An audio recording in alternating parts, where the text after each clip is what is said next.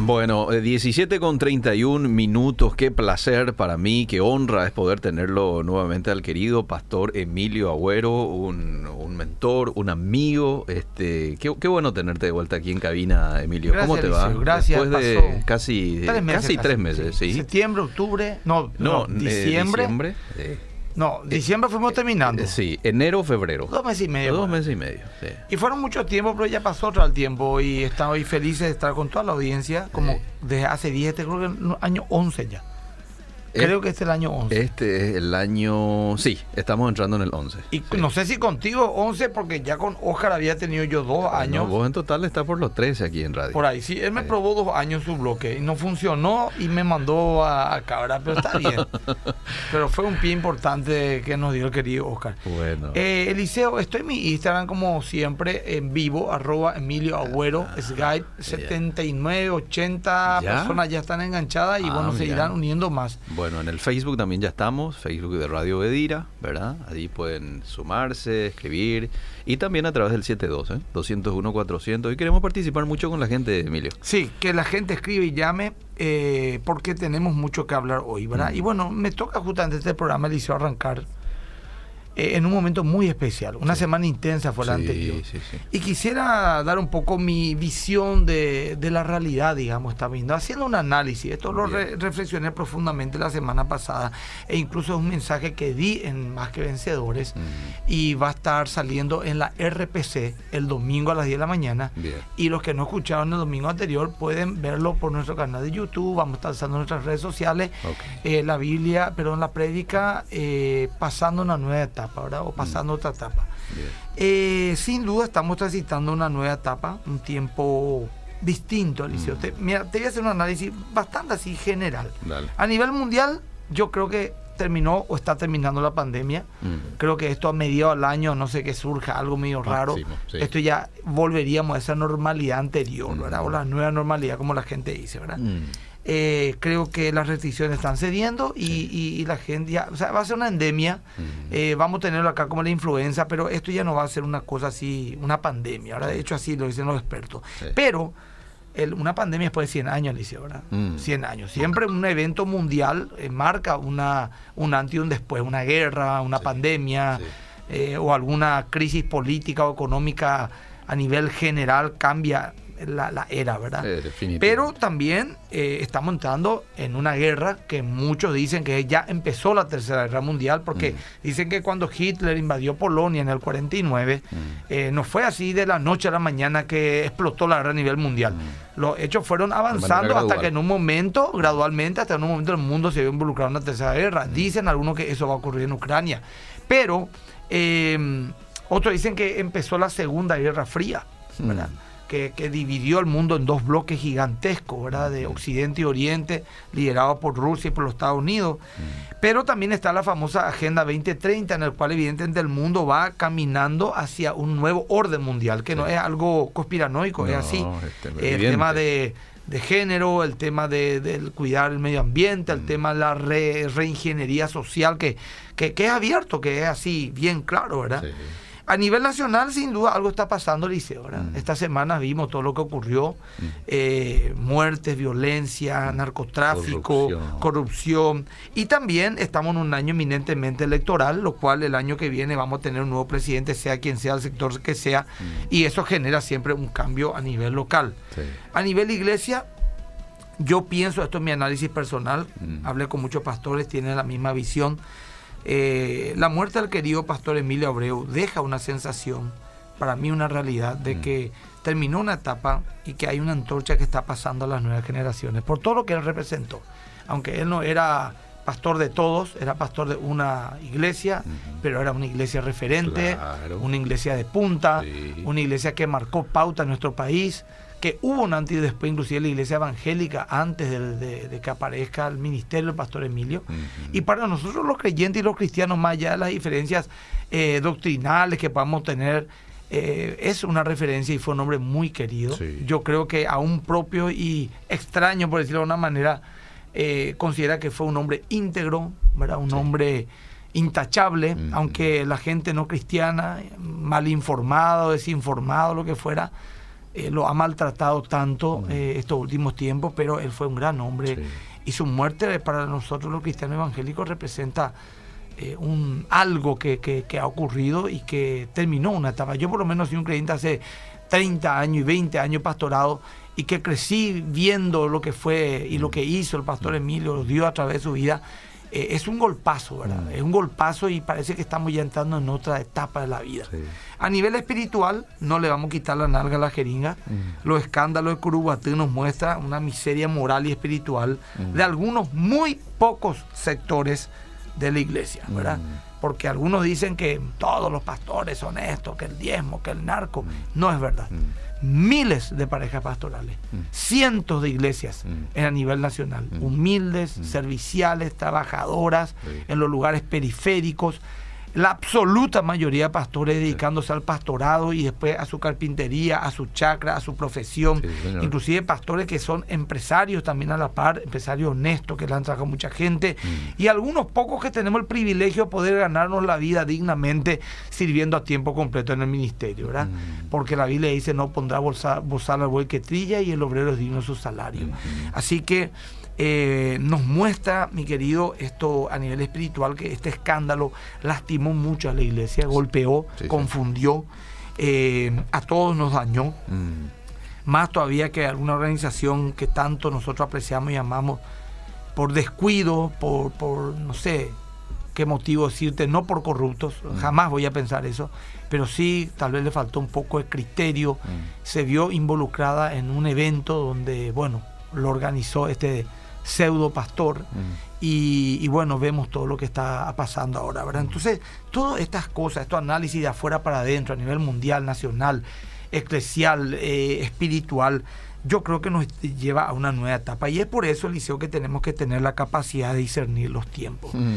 En el libro de Crónicas, Primera Crónicas 12:32, hay un versículo muy famoso, muy usado, que dice, de los hijos de Isaacar, 200 principales, o sea, eran líderes, ¿verdad? Tal vez líderes de tribus, de pequeñas comunidades. Estos eran entendidos en los tiempos. Uno dice que manejaban la astronomía, la astrología y sabían qué tiempo. Pero más allá de eso, según un estudio que me pasó el querido pastor Darío Ramírez, Hmm. habla de que eran consejeros políticos y espirituales y que le acompañaron al rey Saúl hasta una etapa de su, de su liderazgo, eh, de su reinato, no sé si es la palabra, Sí, reinado, reinado. hasta que él se desvió ya totalmente y ellos se apartaron también por prudencia de Saúl, esperando el direccionamiento de Dios y apoyar a David. Estos hombres entendidos los tiempos, dice que sabían lo que Israel debía de hacer y cuyo dicho seguían todos sus hermanos, por supuesto.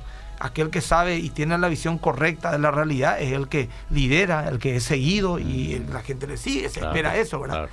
Y siempre en la Biblia, Eliseo, esto lo puede aprender cualquier persona. Si es cristiana, lo va a saber y si no lo es, puede estudiar la Biblia. Que todas las veces que Dios hacía pasar a su pueblo en el Antiguo Testamento, por ejemplo, a Israel, de una etapa a otra, siempre hubieron grandes acontecimientos, grandes pruebas, difíciles. Mm. Pero esas pruebas tenían la función de formar el carácter para lo que más tarde serían grandes victorias. Eh, Ese fue el bueno. ciclo del pueblo de Israel Ujú. y en alguna medida también el ciclo de la cristiandad a lo largo de la historia. Ujú. Grandes crisis, corrupciones, ¿verdad? Hasta que de repente esas crisis nos llevaban a, a- a un quiebre Sí. en el cual la gente hastiada o lo que fuera Sí. se, se- se quiebra eso y empieza una nueva etapa. Yo creo personalmente que Dios está podando Mm. para que vuelva a crecer nuevos gajos, ¿verdad? Mm. Así también en la transición más eh, grande que hubo en la historia para los cristianos, Mm. en la transición espiritual más grande que ha habido, que fue la venida de Cristo en la tierra, ¿verdad? Dios preparó los corazones de las personas para que puedan entender claramente lo que Él quería hacer y que tengan la capacidad de, recibir lo que Dios estaba enviando. Mm. Mira, dijo, vos sabés para, para el mundo secular cuál fue el acontecimiento más importante de la historia.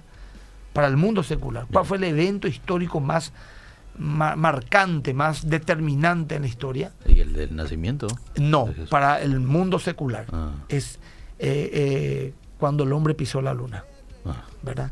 Porque fue un acontecimiento Sí. mm, político, tecnológico, científico, tremendo. Salimos de nuestro planeta y logramos pisar, en este caso un satélite, ¿verdad? Me imagino que así impactante va a ser alguna vez cuando pisen la luna, pero Marte, ¿verdad? Por ejemplo, será otro nivel. Pero un hombre dijo, no me acuerdo si fue un presidente norteamericano, quién fue que dijo, el mayor acontecimiento de la historia de la humanidad no es que el hombre haya pisado la luna, sino que Dios haya pisado la tierra.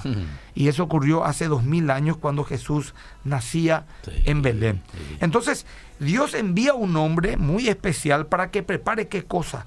El corazón de su pueblo. Mm. El corazón es la esencia del ser humano para la Biblia, es la emoción, el asiento de la emoción, las motivaciones, las las cosas más profundas de una persona mm. simboliza el corazón, ya lo hemos hablado en otra oportunidad. Y había un nuevo camino, Cristo venía, ah. una nueva etapa, una nueva dispensación, un nuevo tiempo. El Mesías estaba pisando el mundo. Ah. Dios llamaba a qué? Al arrepentimiento. Ese fue su primer mensaje. Mm. Así mismo, al arrepentimiento. Y si nosotros creemos, como yo estoy convencido, mm. de que como iglesia, como nación y como el mundo entero, algo está pasando para nosotros, los que somos creyentes, mm. proféticamente, hay un montón de cosas más. Voy a analizarlo dentro de un rato. Mm. Algo está pasando. Dios nos llama al arrepentimiento, Eliseo. Pero sincero, Eliseo. yo, yo por lo me siento mal por todo lo que pasó. Mm. Me da rabia, me da pena. Pero yo le pido a Dios que me lleve a un sincero arrepentimiento. Y el arrepentimiento sincero primero mira su propio corazón. Yo estoy indignado con lo que pasó en Curuguata. Yo estoy indignado con algunas cuestiones que no vieron de antemano que se venía y vino. Yo estoy enojado tal vez como cuerpo espiritual por la decepción que se ocasionó. Pero el Señor no me pide que analice el corazón de la gente, Liceo. Ah, el tuyo. El mío, Liceo. Mi orgullo, mi soberbia. El tal vez el creer que yo tengo la razón. Ah. O el creer que yo estoy en lo bueno y ellos en lo malo. Y cuando vos pedís a Dios un sincero arrepentimiento, Eliseo, algo empieza a ocurrir en tu corazón. Mm, tal vez no en ese instante, pero vas llevando, en mi experiencia, niveles profundos de reflexión. Mm. Sabemos que la tristeza, por ejemplo, Eliseo, mm. las pruebas, nos llevan a grandes reflexiones. De hecho, la tristeza nos vuelve reflexivos. De ahí por eso el arte, la música, los poemas, los escritos más apasionantes fueron hechos por autores en, su dolor. ¿verdad? Pero Dios quita lo mejor de esa circunstancia. Ah. Y para nosotros los creyentes creemos que el dolor muchas veces nos lleva a, un arrepentimiento donde descartamos el orgullo, la vanidad, el creer que todo lo sabemos mm. y empezar un poco a buscar la opinión de Dios y ahí viene el secreto del verdadero éxito. Mm. Como dice el capítulo 3 del libro de Proverbios. Dice, confía en Jehová de todo corazón, no te, no te apoyes apoya en tu propia prudencia, o sea, en tus propios criterios, la sabiduría humana, la obstinación, y Él enderezará tus veredas. Entonces estamos en una década sumamente especial. Por ejemplo, la tecnología que estamos teniendo es algo que nunca antes en la historia de la humanidad se vio. De la era industrial, hace 150 años, nuestra, nuestra etapa ocurrieron más descubrimientos mm. que en toda la historia de la humanidad. Mm. Y de hecho, allá por 1905, 6, 10, 15, alguien dijo, ya se descubrió todo lo que se tenía que descubrir. Empezamos a volar, mm. empezamos a andar en trenes, se empezó a descubrir el motor, la bombilla eléctrica. Ya no hay nada que, que, descubrimos, menor. Sin embargo, mira todo lo que ocurrió, no en los últimos 100 años, en los últimos 25 años en la era internet nomás. Vamos a hablar. Bueno, el, secularismo está avanzando con todo, por lo menos en Occidente. El, secularismo anti Dios, yo le digo. Mm. No un secularismo que no le tiene en cuenta a Dios, sino que se contrapone a Dios. Mm. Porque no tener en cuenta a Dios es no, ponerle en la agenda. Mm. Pero parece que hay una agenda. Fue usted mirar las series en, Netflix, en otros lugares, mirar las publicidades, mira, todo te lleva a una rebeldía en contra del Dios bíblico y su valor, aún acá en, Occidente, que es supuestamente cristiano, ¿verdad? Eh, no, no, no sé cómo serán en naciones de Asia Menor o Medio Oriente, pero, pero, pero eh, a Occidente le ha ha escupido su plato, ha mordido la mano que le dio de comer, ha mm. echado su muralla. Mm. Por eso es que en Europa el Islam está avanzando, porque si querés inclusive que te da un análisis hasta humano, mm. el ser humano necesita creer algo, necesita afirmarse en algo, sea eso un Dios, una ideología, o, aunque sea, aunque sea una, una fe hueca, ¿verdad? Que sirva de escudo psicológico para no enfrentar la realidad, la muerte y, la nada total que nos espera a cualquiera en cualquier momento. Mm. El ser humano necesita arraigarse a algo, mm. pero nosotros que creemos en el verdadero Dios y no lo hacemos porque tenemos miedo ni porque, ni porque eh, eh, estamos autoengañándonos. De hecho, Pablo dijo, yo sé en quién he creído y eso también todos tenemos que llevarlo.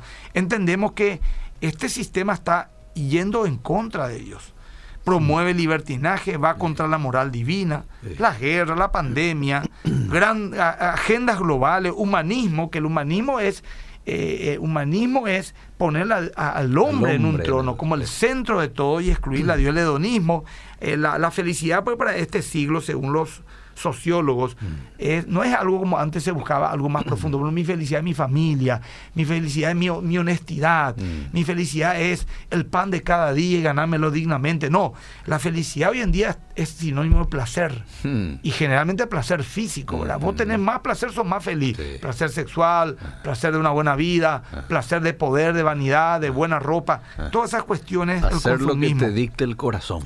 También el ateísmo ha avanzado mucho, Eliseo. Mm. Y bueno, eh, lógicamente ha avanzado de manera, no, yo a mi criterio, no como tal vez años atrás. Siempre hubo el, militante ateo, ¿verdad? Mm. Pero hoy es, es luego como una generación que se está levantando, ¿verdad? Mm. Que para mí, en muchos casos, y sin temor lo digo, es una religión.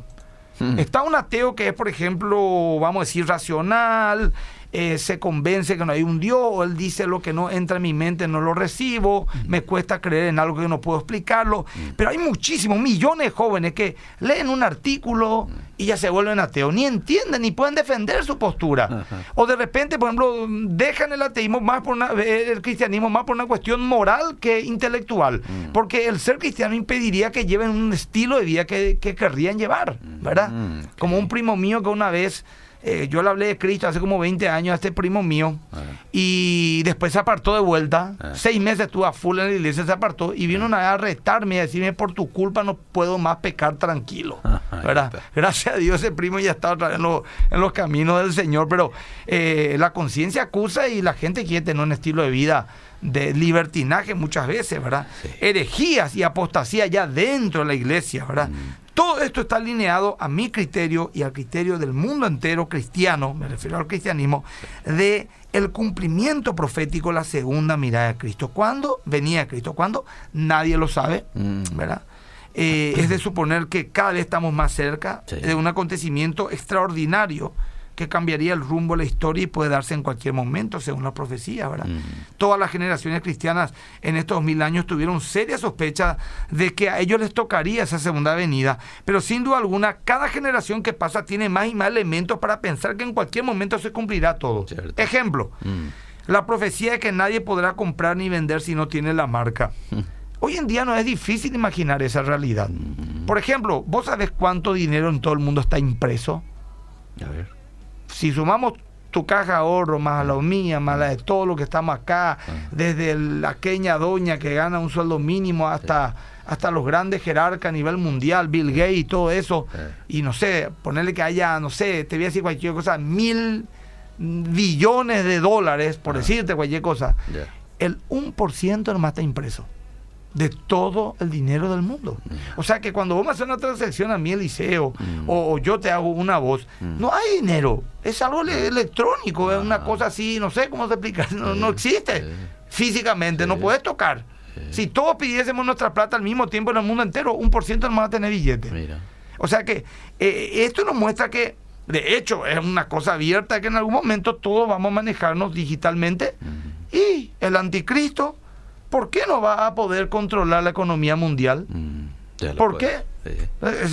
Pero yo quise saber qué pensaban, cómo, cómo interpretar este versículo, no los antiguos, no los, los padres de la iglesia. Mm. Yo investigué qué pensaban un pastor hace 100 años sobre esta profecía. Mm. Y le miré a Spurgeon, por ejemplo, Charles Spurgeon, que para mí es un gran predicador, el príncipe de los predicadores, eh, que murió en 1895 más o menos. Y vos sabés que él decía que esto era un misterio que no se sabía cómo eso se cumpliría, pero que Dios sabe cómo. Ah. Por supuesto, no tenían los elementos que hoy tenemos, Liceo. Claro. No tenían la tecnología, Sí. no tenían internet, no Sí. tenían el chip. Sí. No sabían lo que eso era. Hoy cualquier persona te puede decir, sí, esto es factible. Nadie podrá comprar ni vender si no tiene la marca. ¿Qué es esa marca? No lo sabemos. Mm. Es un misterio. Mm. Es el chip, es la vacuna, ¿no? Esa es historia. Mm. Podemos especular, pero nadie sabe. Pero hay una cosa. ¿Es factible creer que se puede dominar el mundo económico? Que es el que domina la economía domina todo. Sí. Todo es- gira en torno a la economía, las guerras, las pandemias, las enfermedades, las soluciones y los problemas en torno a que todo es el amor al dinero raíz de todos los males. Mm. Entonces, el secularismo nos muestra, eh, Eliseo, que la gente estará cada vez más alejada de Dios y más cauterizada en su mente y espíritu. Aún la iglesia, Mm. aún la iglesia. ¿A causa de qué, Eliseo? Del bombardeo secular que no descansa ni de día ni de noche, que es omnipresente. Las redes, Sí. eh, que no son malas, ¿verdad? Pero la información que comemos, eh, lo- lo- la forma en que se divierten nuestros hijos, eh, las películas, las series, Sí. eh, la publicidad, la moda, las ideologías, la filosofía. Una, una bombardeo que, que la otra una mamá me dijo, pastor, yo tengo ya uno de los muchos elementos para poder controlar el celular de mi hijo, pero no importa, eso, eso puede ser burlado, nuestro hijo sabe más que nosotros tecnología. Sí. Está bien que lo usemos, yo también quisiera uno para ponerlo, ¿verdad? Pero tu hijo puede agarrar el celular de otro y mirar todo lo que quiere y vos no haces saber nada. Pero yo creo, Liceo, que el mejor filtro que puede haber, mi querido Liceo, es un corazón convertido. Mm. Tenemos que tratar de nuestros hijos que son preciosos, no se dejen consumir por la podredumbre que el mundo le ofrece. Sí, señor. ¿Qué es podredumbre, Eliseo? Ser promiscuo una podredumbre moral.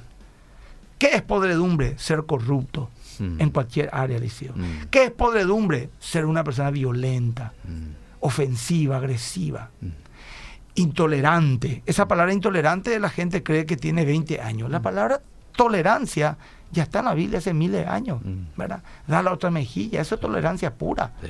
Al que te pide tu, tu capa, dale tu, tu túnica, dale tu capa. Eso es bendecir al que te maldice. Eso eh, Jesús nos dijo hace dos mil años, Eliseo. Mm. Y la gente está redescubriendo la rueda, aparentemente, ¿verdad? Mm. Ahora la gente está desechando a Dios, Eliseo, pero hasta quitarlo total, y esto es lo interesante, Mm. abiertamente de sus vidas. Otros muchos no lo desechan, Mm. pero hacen un Dios a su imagen y semejanza. O sea, un Dios a su gusto, Mm. que incluya sus deseos carnales. Por ejemplo, una vez, por una mujer vino a la iglesia y me dijo, pastor, porque me pidió hablar conmigo, por una amiga en común que tenemos, me dijo, atenderle por favor, porque algo grave está pasando a esta mujer y necesito que le oriente. Y el problema era que esta mujer se enamoró de un hombre casado. Mm. Pero abiertamente el hombre le estaba dejando a su esposa y a sus hijos para Por ella. meterse con ella. Sí. Y ella vino a preguntarme si eso está mal delante de Dios. Mm. Y yo le dije, ¿y qué vos crees? Quise apelar a su sentido común. Mm. Y me dijo, yo creo que es de Dios. ¿Y por qué? Le pregunté. Ah. Porque nos amamos. ¿verdad? Y me lo dijo, digamos, con cierta sinceridad, creyendo que si hay amor es de Dios. Ah. No, no es así. Le Ah. expliqué que no es así. Que no es por nuestro sentimiento que algo es bueno es malo, Mm. ¿verdad? Sino que es por lo que Dios dicta en su palabra.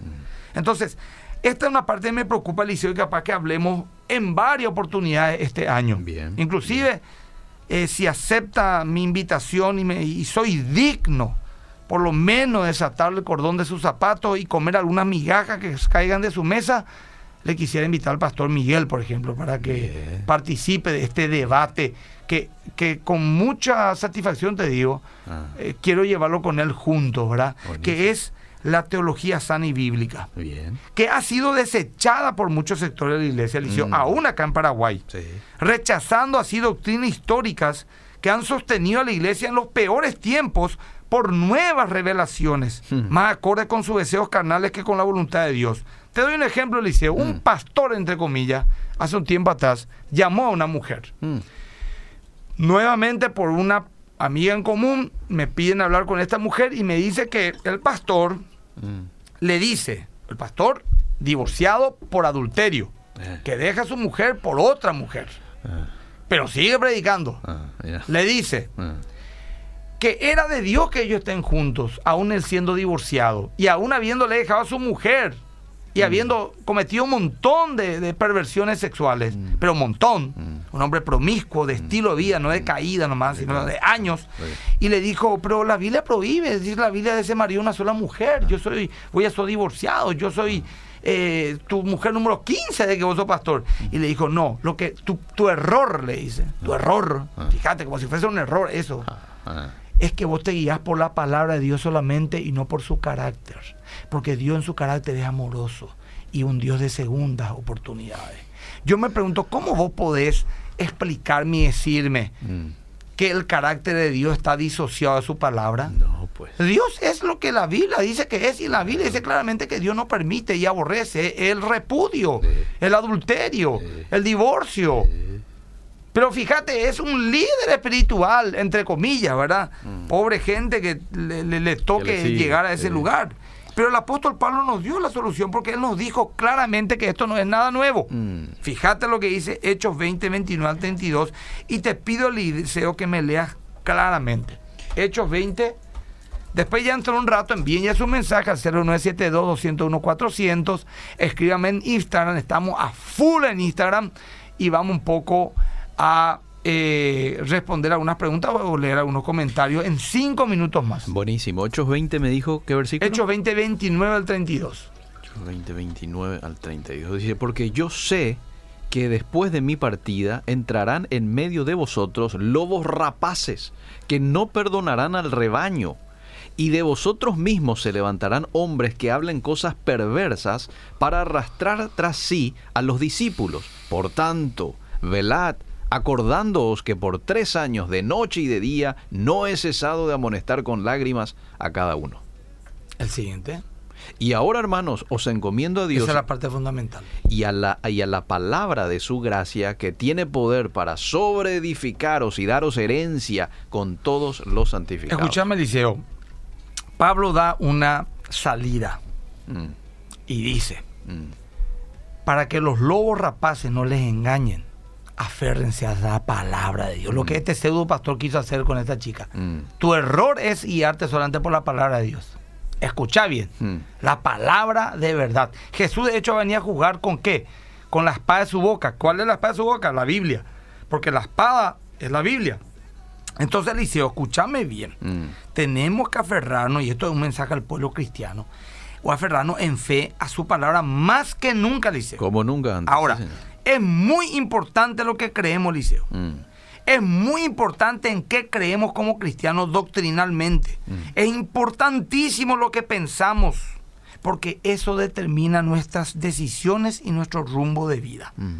Proverbio 23, 7 dice, lo que el hombre piensa en su corazón, tal es él. ¿Y sabe por qué pasó esto en Curubatú, mi querido? Por la falsa teología. Mm. Pero tengo, te puedo argumentar teológicamente, filosóficamente, ya es chupé, mm. como dirían los que saben hablar, mm. de que su falsa teología, la de la prosperidad, la que Dios te quiere rico, próspero, sin ningún problema, en victoria según los términos humanos, y todo lo que sabemos de la teología de la prosperidad, esa teología es un cáncer que ha entrado en la iglesia el super apóstol, el super, la super fe, los super milagros, el super padre espiritual, el, pactar por la unción, en que te traen la unción con un maletín, el que vos tenés que poner y sembrar para demostrar que, que querés la unción y el hombre de Dios ora por tu vida y vos como si fuese, te traspasa un título, te da la unción de ungido. Eso no tiene ni 20 años, Eliseo. Jamás se enseñó en la historia del cristianismo. Ningún padre de la iglesia, ningún teólogo serio, ni un hombre de Dios, ni una mujer de Dios en 1980 años enseñó eso. Mm. Pero hoy está infectada la iglesia de esa teología. Bueno, mi querido Eliseo, es por eso fundamental que sepamos cuál es la doctrina sana. Porque nuestra doctrina, Eliseo querido, debe ser fundamental la teología liberal. ¿Qué hace la teología liberal? No muy arraigada todavía en Paraguay, pero en Europa y Estados Unidos infestó. La teología liberal trata de quitar todo lo espiritual de la Biblia mm. para que sea más aceptado por un mundo más pensante, entre comillas quitando los milagros, quitando los ángeles, quitando los demonios, quitando lo sobrenatural, quitando la resurrección como algo simbólico, no literal, siendo que Pablo dijo, si Cristo nos resucitó, van en nuestra fe, van en nuestra esperanza y todo lo que significa la resurrección de Cristo y los testigos que lo vieron físicamente, mete tu dedo aquí en mi costado, le dijo a Tomás, no es poca cosa, Liceo, pero hoy quieren quitar eso. Y la teología de la prosperidad estos son cánceres que quitan a Dios del centro para poner al hombre y su deseo en un trono que solo pertenece a Dios.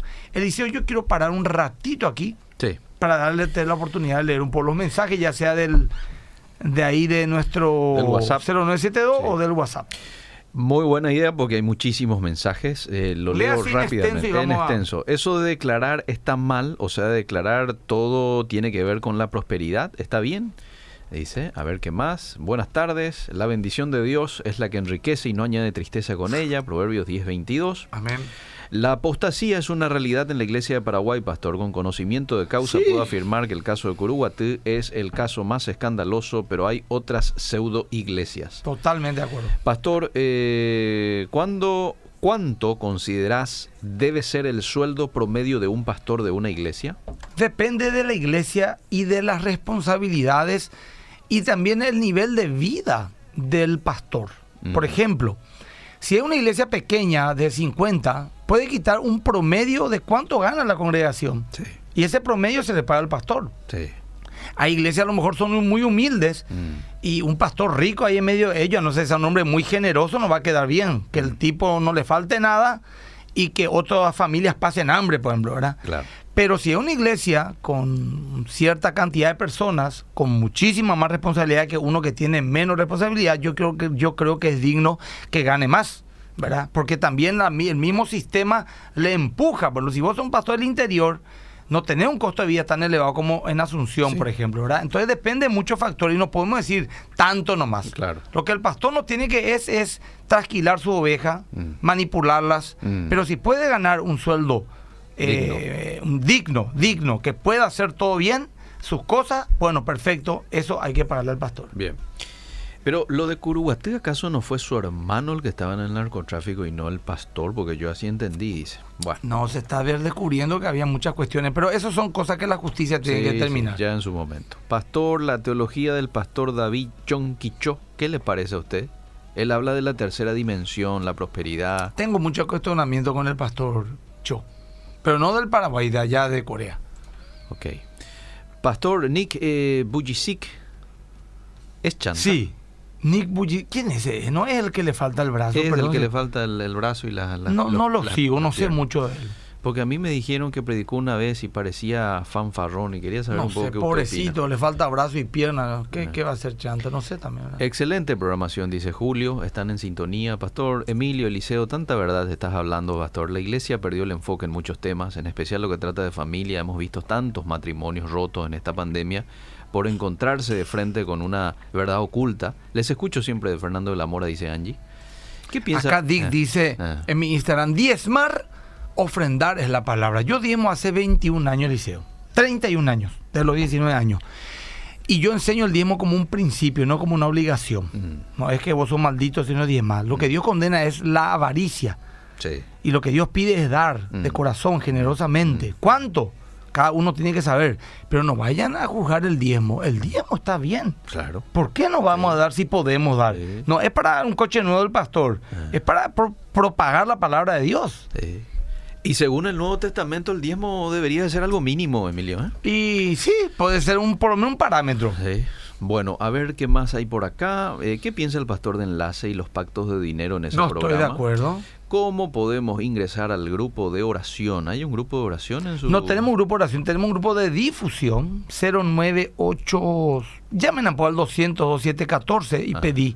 Vos envías un mensaje, quiero recibir las oraciones y ahí te vas a recibir toda la mañana una oración de los pastores. Bueno, voy a los mensajes del Facebook. Dice, hay una profunda ignorancia hoy en día en cuanto a la palabra Así de Dios. mismo. Debemos volver a la escritura, dice Geri. Gustavo dice, excelente el programa, bendiciones. Eh, a ver, ¿qué más? Saludos desde Bilbao, España. Uno de los que trabajan ahí, Pico no fue en Curuguatí el año pasado, finales en CCA, dice Hugo. Ni idea. Fidelina dice, totalmente de acuerdo, profesora. Eh, Fidelina, fuerza al pastor Emilio. A ver qué más hay por acá. Bendiciones, pastor. Saludos. Qué gusto irte de nuevo. Bendiciones. Soy Cintia Cuevas. A ver qué más. Qué gusto de nuevo fue práctica. Bendecido año, Pastor Emilio Eliseo, dice Gasparina. Saludos desde Caguazú. Emilio Eliseo Alberto. Gloria a Dios por este tiempo con el pastor Emilio. El saludo te llega de emboscada. Gracias. Carmen Centurión también envió un mensaje. Gloria Balbuena, agradeciendo varios. Acá en mi Instagram también hay algunas preguntas que son muy amplias, no puedo responder en este momento, pero muchos saludos. Gracias a toda la gente que está conectada a mi Instagram, arroba Gay. Compartan, por favor. Y hacerme recordar, Liceo, Eh. antes de terminar, tengo que informar un poco a la gente de una importante invitación que para dentro de un mes. Ah, muy bien. Bueno, es lo que yo explico cuando me dicen, ¿por qué en tu iglesia van poca gente? Mi respuesta es que en mi iglesia se predica un Dios que prospera en lo espiritual, un Dios vivo, un rey de reyes y señores y señores, no un Dios falso del que muchas iglesias hablan por hablar y dan enseñanzas vanas. Es cierto, pero no dejes de creer Ah, que Dios también va a llenar tu iglesia de mucha gente si predicar el verdadero ¿Por qué evangelio. no? Es cierto que el verdadero evangelio es un filtro muchas veces que a no todos les gusta. sí. Pero ah, por más que lo que digan, lo que digan de más que vencedores, por una iglesia grande, con mucha gente de todo tipo. Pero en más que vencedores predicamos, hermano, clarito, duro, Sí, para que la gente reciba o no, algunos y otra cosa. sí. Pero predicar nomás hoy Dios va a ponerle gente frente a vos, pues la Biblia dice, Él es el que da el crecimiento. Y tampoco estamos en contra de que te prospere económicamente. No, Ojo. no, la teología de la miseria, de la pobreza, no es bíblica. La teología de la prosperidad no es bíblica. La teología bíblica, equilibrada, está en la Biblia. Dios también nos quiere prosperar. Dios nos prospera, Dios nos bendice. Claro. ¿verdad? Hay muchas promesas. Yo no estoy hablando de vivir miserablemente, pero tampoco ese, ese, ese apetito carnal de eh, tener que ser rico, tener que ser poderoso, tener que ser famoso, tener todas esas cuestiones que podés serlo también si Dios quiere. Sí. Pero Dios tiene que darte, vos no tenés que forzar nada eh, con el pragmatismo, ¿verdad? O menos creer que porque decretar algo Dios te lo va a dar. Dios es soberano y Él hace lo que tiene que hacer y siempre obra a nuestro favor. Bueno, hay muchos mensajes relacionados a qué piensa usted de Dante Gebel, Rodney Chávez. No, Ronnie Chávez Eh. no comparto completamente. Dante Gebel no le escucho hace mucho. No sé mucho de Dante Gebel, pero creo que es un hombre sincero, ¿verdad? Por más que esto me cuesta algunos seguidores, pero yo creo que él es un predicador apasionado. Pero no lo escucho mucho también. No sé si dijo una locura hace poco, pero creo que Dante es un predicador. Con Ronnie Chávez no estoy de acuerdo de ninguna manera en su teología, comple y diametralmente en contra. No, o sea, yo, con eso no digo yo tengo la razón, ¿verdad? Pero eh, si la gente quiere escuchar, o sea, escucharle a Diane Rogers, escucharle a, a David Maché, a Chema Stanley, a... Después de mucho tiempo lo estuve escuchando el otro día Adrián Rogers. Qué Es gusto un hombre tremendo, Por favor. Sí, Qué grandes ya. Bueno. John Stott, sí, sí, sí. Bueno, a ver, desde... John MacArthur, Sí. que no comparto todo con John MacArthur, pero es un predicador bíblico sin duda alguna. Saludos, Pastor Eliseo, desde Ibiza, España. Mira, nos escuchan de Bilbao, de Ibiza. En estos tiempos emulamos al catolicismo en las iglesias cristianas, dice. ¿Qué es mulamo? A ver, perdón mi... ¿Qué era mular? Bueno, no importa, continuamos. Eh, a ver qué más hay. Elías, ok, voy a ir al Facebook, ahí hay muchos mensajes también. Por favor. Y no sé si usted quiere referirse a alguno No, no, de- acá muchos saludos. Mi oyente están, quieren aprender nomás. Bien. Acá está, me están siguiendo, están compartiendo. Gracias, gente. A ver, dice aquí, excelente la iniciativa de desarrollar las doctrinas fundamentales. ¿Cómo se quedará posicionado ante las iglesias evangélicas cuando el neopentecostalismo está indicando en la mayor parte de las congregaciones? Como siempre, pastor edificante, tu presencia en la radio, dice Flores Vanessa. Eh, ¿Qué piensa de la pastora Yesenia Tem? No lo conozco. Acá me dice Alicia, pastor, ¿por qué tienen que hablar de otros pastores? Es eso. Mira, Alicia, si me preguntan por alguien puntual y yo creo que su mensaje no está realmente sano o hay que parar la oreja, no puedo dejar de decir, querida Alicia. No es personal esto, esto no es ad hominem. Yo no estoy diciendo es feo, yo no estoy diciendo es un mal esposo, a lo mejor es muy sincero, pero su mensaje es alevosamente no bíblico. Entonces tengo que hablar, Alicia, te pido perdón si te ofendo, pero prefiero ofenderte a vos y no dejar de decir una verdad absolutamente clara a no ofender a alguien que de repente no entiende el contexto en el cual estoy hablando. Bueno, hay varios dándote la bienvenida, pastor, disfrutando de tenerte de vuelta aquí en radio. Charles Stanley, excelente predicador. Eh, dice, me gusta mucho escuchar a Gille Ávila. Eh, Daniel, Daniel Avif. No sé si digo bien el apellido. Sí, él es un motivador, es un ah. coach, eh, cumple su función de un pre-evangelista, a mi criterio. Eh. No hay que también darle con un palo. Acá me dice, pero vos sos mi ídolo pastor, me dice, y eso pues no me conoce nomás, porque no me conoce nomás. Eh, no sabía la respuesta sobre el diezmo y los salarios de los pastores, dice Carmen Noelia. ¿Qué tal? ¿Cómo están? Siempre admirando, y gusto y te pastor, aprendo mucho, dice, eh, soy Lili. Bueno, gracias por volver, Emilio, dice María. Eh, mira cómo van llegando los mensajes en el Facebook. Pastor, ¿qué piensa el pastor Bernardo Estamateas? No le escucho mucho. Creo que él está más con cuestiones de psicología, una cuestión de esa. ¿Puede ser o no? Mm. Estoy diciendo capaz que aquí estoy creo, creo que él es. Pero es muy famoso en la Argentina. Sí, sí, sí, sí. Aborrece el adulterio, así como aborrece la corrupción, entiéndase robo, asesinato, mentira, difamación, calumnia, incluso la cobardía, dice un oyente. Bendiciones, pastor, dice Sergio, también me envía el saludo.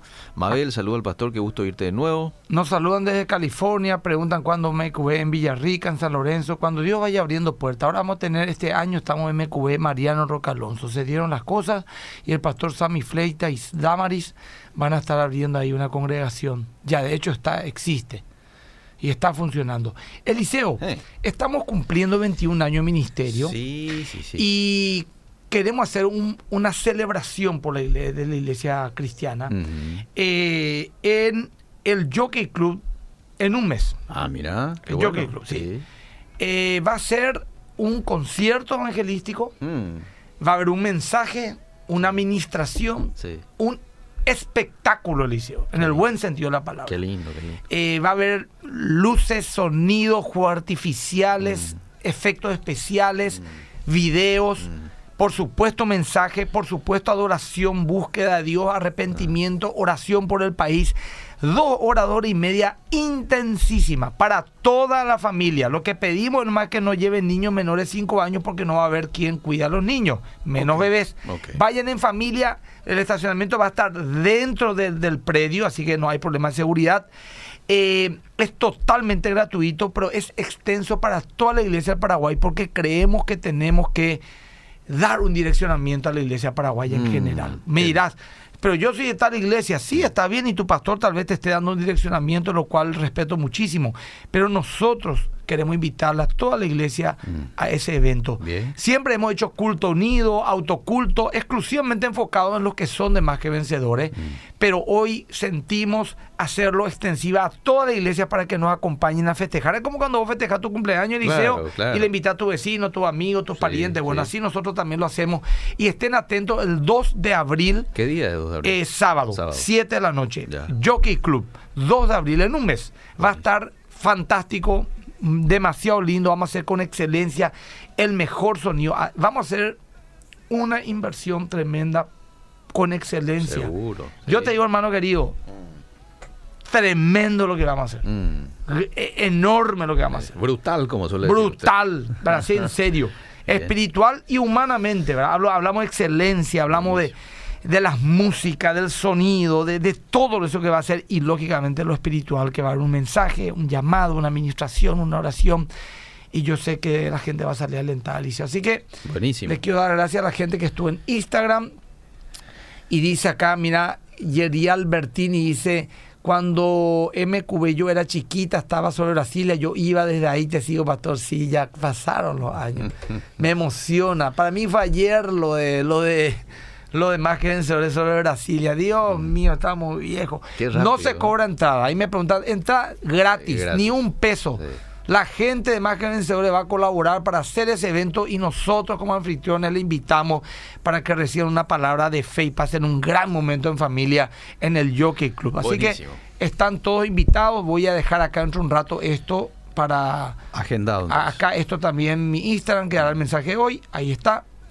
Y quiero en este momento, si me permití, Eliseo, porque vos sos un tipo, me apuras tanto cuando llega la hora. Ya pasamos unos 3, eh, 4 minutos. No, no, no, Pero... acá nomás ya está, ya. Este nomás dame, no vayan a hacer Eliseo, o sea. Con, Miguel, sí, por favor, pastor. Tenés cinco minutos más, pero por favor, sin ningún problema. Ahí, ahí Estamos en nuestro primer programa. Ah, lo que sea. Bueno, está bien, acá va mi querido Eliseo, disculpame, ahí está. vamos, vamos. Domingo.